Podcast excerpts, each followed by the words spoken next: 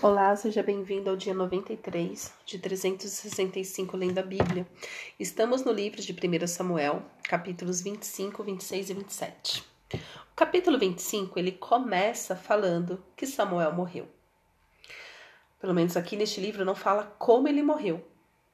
Mas, né, já era avançado em idade e tudo mais, mas começa falando isso apenas um versículo. Samuel, morreu e todos os filhos de Israel se juntaram e o prantearam e o sepultaram na sua casa, em Ramá.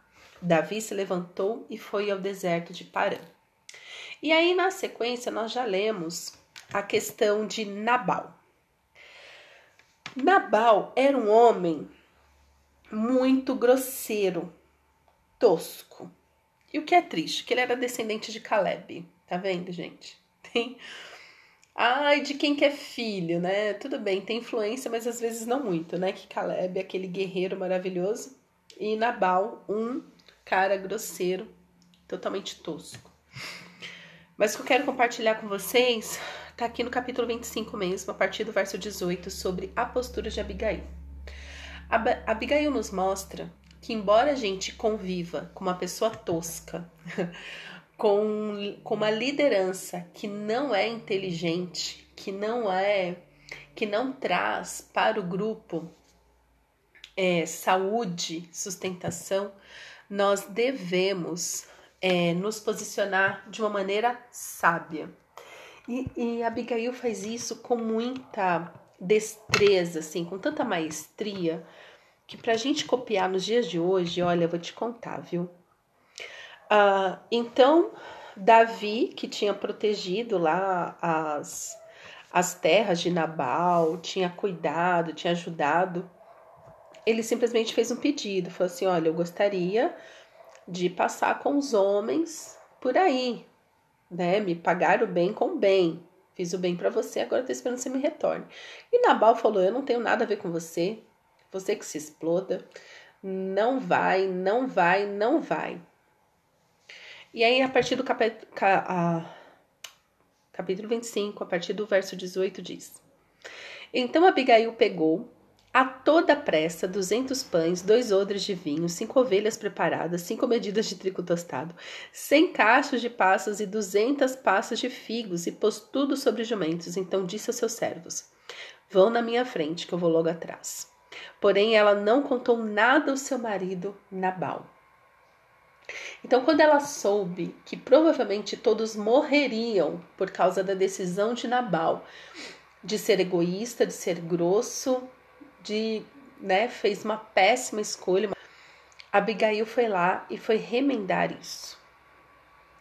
Enquanto ela, cavalgando o jumento, descia, encoberta pelo monte, Davi e seus homens também desciam, e ela se encontrou com eles.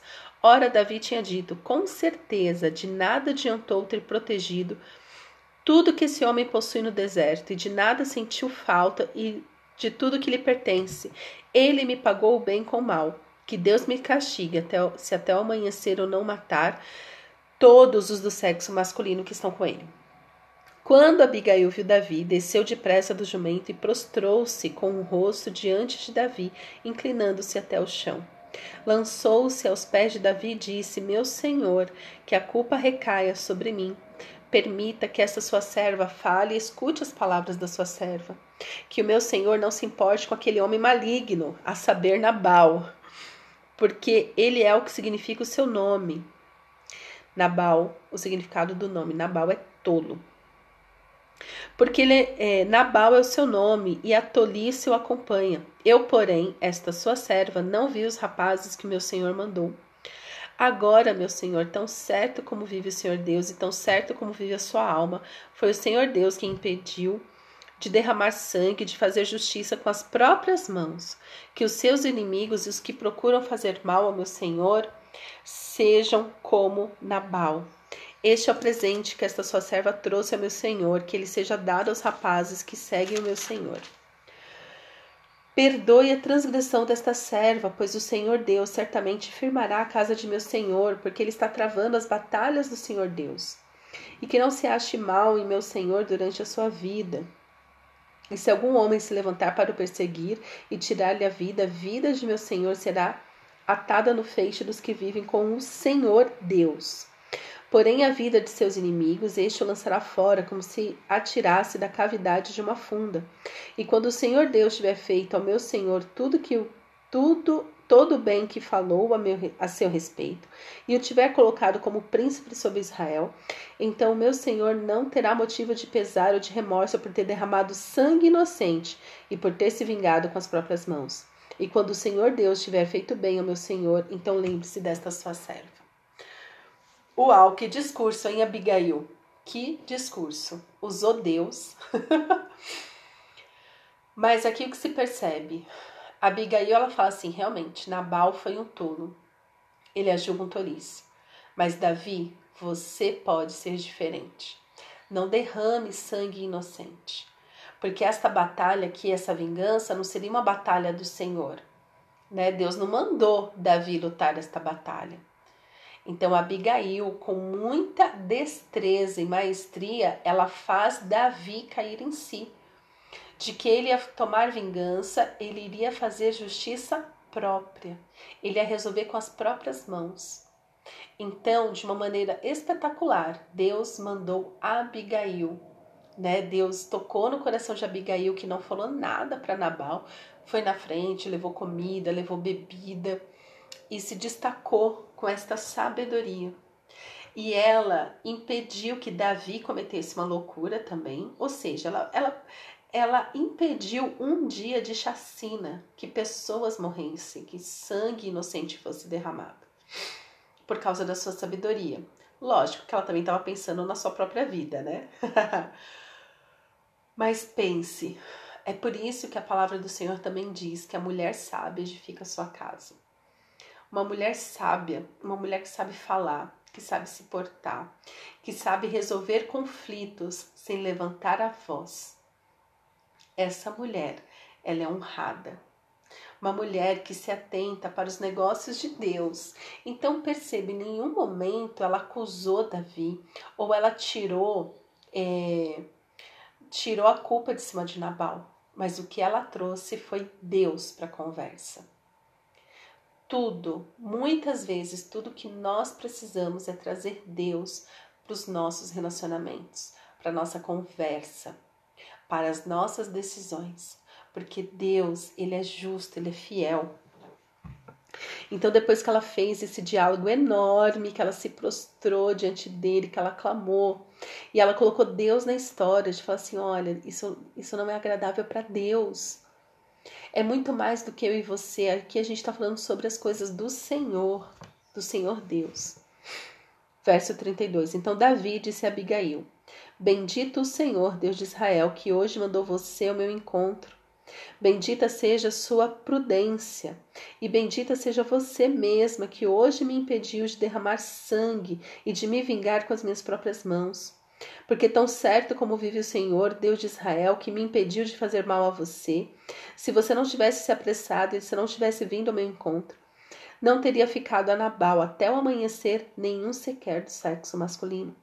Então Davi recebeu da mão de Abigail o que esta lhe havia trazido e lhe disse: Volte em paz para sua casa. Como você pode ver, dei ouvidos ao que você me falou e atendi ao seu pedido.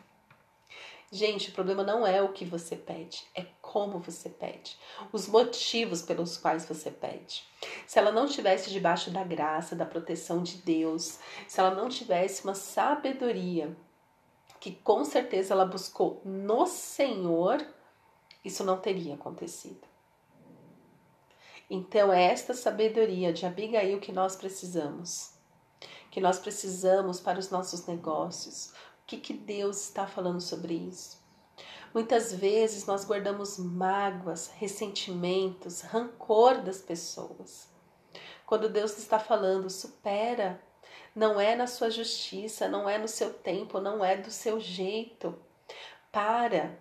Então, eu conheço é, muitas pessoas manipuladoras que manipula de um lado, que fala do outro, porque já que Deus não está fazendo, eu vou fazer do meu jeito. Eu vou resolver os problemas com as minhas próprias mãos. Davi, que era um homem segundo o coração de Deus, era um homem temente ao Senhor, no auge da sua raiva, da sua indignação, ele ia fazer justiça com as próprias mãos.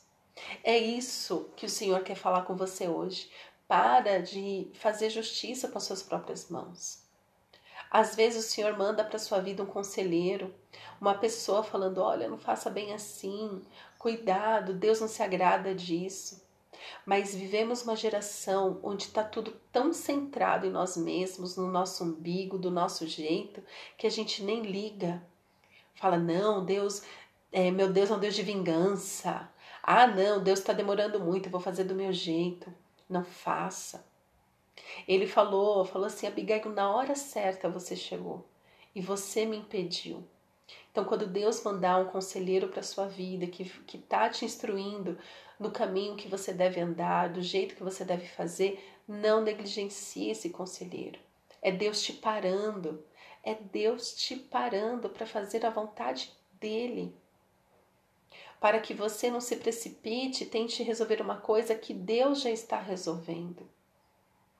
Então, que você possa, assim como Davi, falar: olha, foi na hora certa, Abigail, que você chegou e me fez cair em si. Então, um bom conselheiro faz você olhar de novo para Deus, tira de você, tira do seu egoísmo e coloca o foco de novo em Jesus. Foi isso que aconteceu com Davi. Davi ele estava com tanta sede de vingança, ele estava com tanta raiva que Abigail chegou para placar a sua raiva e colocar um espelho na frente dele. E ali ele fala: Não, não farei isso. Bom, se você continua lendo, você sabe que Nabal morre. Davi, como não é bobo, casa com Abigail, uma mulher sábia. E Abigail não pensou duas vezes. Quando Davi descobriu que Abigail estava viúva, mandou chamá-la, mas ela foi na mesma hora. Falou: Que? Um guerreiro do Senhor quer casar comigo? Ah, acaso! e assim que mais uma viúva entra na história da Bíblia, entra na história de Jesus. Abigail fica viúva. Aqui não fala que ela teve filhos com Nabal. Acredito que não, né? Senão estaria escrito. E ela se casa com Davi. Só. É, no capítulo 26, nós lemos que mais uma vez Davi poupa a vida de Saul mais uma vez, Saul se reconcilia com Davi, falando: Meu filho, meu filho, não vou te perseguir. Mentira, vai sim. Saul persegue Davi até o fim da sua vida. E no capítulo 27, nós lemos, capítulo 27, verso 2, que Davi se levantou e com os 600 homens que estavam com ele foi até Aquis. Mas eu quero sinalizar isso, que Davi, fugindo de Saul, tinha 600 homens com ele, pessoas que iam chegando de todos os lugares. Davi era este líder, que por onde ele passava, as pessoas queriam ser lideradas por ele, queriam estar com ele. Amém? Que possamos ser este líder, que as pessoas queiram nos seguir. Só que mais que tudo, que possamos ser como Davi, ficar atentos quando o Senhor nos mandar uma pessoa para nos parar na nossa maldade e continuar perseguindo os caminhos do Senhor, seguindo nos caminhos do Senhor. Amém. Pai, obrigada pela tua palavra. Obrigada, Senhor, porque cada vez que lemos a sua Bíblia, nós aprendemos mais, nós crescemos mais. Tu és este Deus, Pai, que faz nova todas as coisas. Ó Senhor, nos abençoa com sabedoria, com inteligência, com conhecimento. Que possamos, Senhor, ter uma vida que agrada a Ti, que possamos, ó Pai, parar de buscar a nossa justiça própria, mas sim buscar o Senhor para fazer justiça nas nossas vidas. É o que eu te peço, Paizinho, em nome de Jesus. Amém.